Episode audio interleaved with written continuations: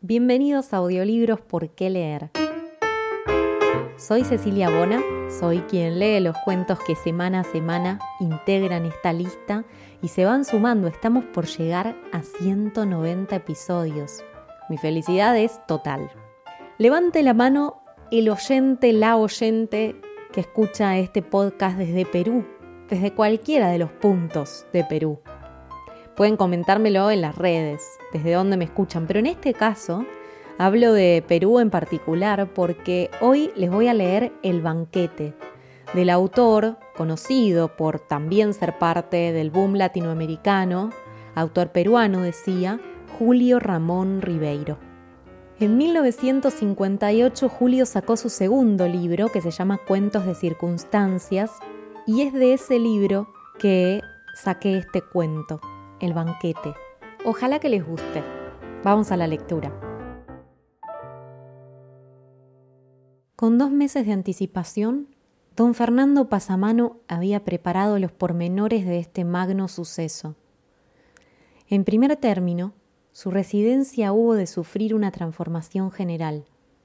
Como se trataba de un caserón antiguo, fue necesario echar abajo algunos muros, agrandar las ventanas, cambiar la madera de los pisos y pintar de nuevo todas las paredes. Esta reforma trajo consigo otras, y como esas personas que cuando se compran un par de zapatos juzgan que es necesario estrenarlos con calcetines nuevos, y luego con una camisa nueva, y luego con un terno nuevo, y así sucesivamente hasta llegar al calzoncillo nuevo, don Fernando se vio obligado a renovar todo el mobiliario, desde las consolas del salón hasta el último banco de la repostería. Luego vinieron las alfombras, las lámparas, las cortinas y los cuadros para cubrir esas paredes que desde que estaban limpias parecían más grandes. Finalmente, como dentro del programa estaba previsto un concierto en el jardín, fue necesario construir un jardín. En quince días, una cuadrilla de jardineros japoneses edificaron en lo que antes era una especie de huerta salvaje, un maravilloso jardín rococó donde había cipreses tallados, caminitos sin salida, laguna de peces rojos, una gruta para las divinidades y un puente rústico de madera que cruzaba sobre un torrente imaginario. Lo más grande, sin embargo, fue la confección del menú. Don Fernando y su mujer, como la mayoría de la gente proveniente del interior, solo habían asistido en su vida a comilonas provinciales, en las cuales se mezcla la chicha con el whisky y se termina devorando los cuyes con la mano. Por esta razón, sus ideas acerca de lo que debía servirse en un banquete al presidente eran confusas. La parentela, convocada a un consejo especial, no hizo sino aumentar el desconcierto. Al fin, don Fernando decidió hacer una encuesta en los principales hoteles y restaurantes de la ciudad, y así pudo enterarse que existían manjares presidenciales y vinos preciosos que fue necesario encargar por avión a las viñas del mediodía. Cuando todos estos detalles quedaron ultimados, don Fernando constató con cierta angustia que en ese banquete, al cual asistirían ciento cincuenta personas, cuarenta mozos de servicio, dos orquestas, un cuerpo de ballet y un operador de cine, había invertido toda su fortuna. Pero al fin de cuentas todo dispendio le parecía pequeño para los enormes beneficios que obtendría de esta recepción. Con una embajada en Europa y un ferrocarril a mis tierras de la montaña, rehacemos nuestra fortuna en menos de lo que canta un gallo, decía a su mujer. Yo no pido más, soy un hombre modesto. Falta saber si el presidente vendrá, replicaba su mujer. En efecto, había omitido hasta el momento hacer efectiva su invitación. Le bastaba saber que era pariente del presidente, con uno de esos parentescos serranos tan vagos como indemostrables, y que por lo general nunca se esclarecen por el temor de encontrarles un origen adulterino, para estar plenamente seguro que aceptaría. Sin embargo, para mayor seguridad, aprovechó su primera visita a Palacio para conducir al presidente a un rincón y comunicarle humildemente su proyecto. Encantado, le contestó el presidente. Me parece una magnífica idea, pero por el momento me encuentro muy ocupado. Le confirmaré por escrito mi aceptación. don Fernando se puso a esperar la confirmación. Para combatir su impaciencia, ordenó algunas reformas complementarias que le dieron a su mansión un aspecto de un palacio afectado para alguna solemne mascarada.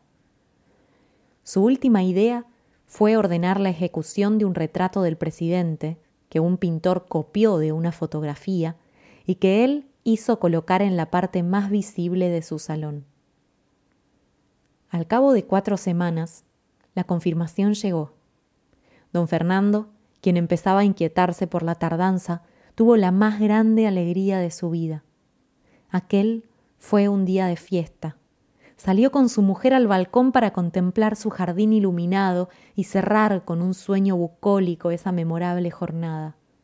El paisaje, sin embargo, parecía haber perdido sus propiedades sensibles, pues donde quiera que pusiera los ojos, don Fernando se veía a sí mismo, se veía en chaqué, en tarro, fumando puros, con una decoración de fondo, donde, como en ciertos afiches turísticos, se confundían los monumentos de las cuatro ciudades más importantes de Europa. Más lejos, en un ángulo de su quimera, veía un ferrocarril regresando de la floresta con sus vagones cargados de oro, y por todo sitio, movediza y transparente como una alegoría de la sensualidad, veía una figura femenina que tenía las piernas de una cocotte, el sombrero de una marquesa, los ojos de una tahitiana y absolutamente nada de su mujer. El día del banquete los primeros en llegar fueron los soplones. Desde las cinco de la tarde estaban apostados en la esquina, esforzándose por guardar un incógnito que traicionaban sus sombreros, sus modales exageradamente distraídos y sobre todo ese terrible aire de delincuencia que adquieren a menudo los investigadores, los agentes secretos y en general todos los que desempeñan oficios clandestinos. Luego fueron llegando los automóviles. De su interior descendían ministros, parlamentarios, diplomáticos, hombres de negocios, hombres inteligentes. Un portero les abría la verja, un ujier los anunciaba, un ballet recibía sus prendas y don Fernando, en medio del vestíbulo, les estrechaba la mano murmurando frases corteses y conmovidas. Cuando todos los burgueses del vecindario se habían arremolinado delante de la mansión y la gente de los conventillos se hacía a una fiesta de fasto tan inesperado, llegó el presidente. Escoltado por sus edecanes, penetró en la casa y don Fernando olvidándose de las reglas de la etiqueta, movido por un impulso de compadre, se le echó en los brazos con tanta simpatía que le dañó una de sus charreteras. Repartidos por los salones, los pasillos, la terraza y el jardín, los invitados se bebieron discretamente, entre chistes y epigramas, los cuarenta cajones de whisky. Luego se acomodaron en las mesas que les estaban reservadas, la más grande decorada con orquídeas fue ocupada por el presidente y los hombres ejemplares, y se comenzó a comer y a charlar ruidosamente, mientras la orquesta, en un ángulo del salón, trataba de imponer inútilmente un aire vienés. A mitad del banquete, cuando los vinos blancos del Rin habían sido honrados y los tintos del Mediterráneo comenzaban a llenar las copas, se inició la ronda de discursos. La llegada del faisán los interrumpió y solo al final, servido el champán, regresó la elocuencia y los panegíricos se prolongaron hasta el café, para ahogarse definitivamente en las copas del coñac. Don Fernando, mientras tanto, veía con inquietud que el banquete, pleno de salud ya, seguía sus propias leyes, sin que él hubiera tenido ocasión de hacerle al presidente sus confidencias a pesar de haberse sentado contra las reglas del protocolo a la izquierda del agasajado, no encontraba el instante propicio para hacer una parte. Para colmo, terminado el servicio, los comensales se levantaron para formar grupos amodorrados y digestónicos, y él, en su papel de anfitrión, se vio obligado a correr de grupo en grupo para reanimarlos con copas de mentas, palmaditas, puros y paradojas. Al fin cerca de medianoche, cuando ya el ministro de Gobierno, ebrio, se había visto forzado a una aparatosa retirada, don Fernando logró conducir al presidente a la salita de música, y allí, sentados en uno de esos canapés que en la corte de Versalles servían para declararse a una princesa o para desbaratar una coalición, le deslizó al oído su modesta demanda.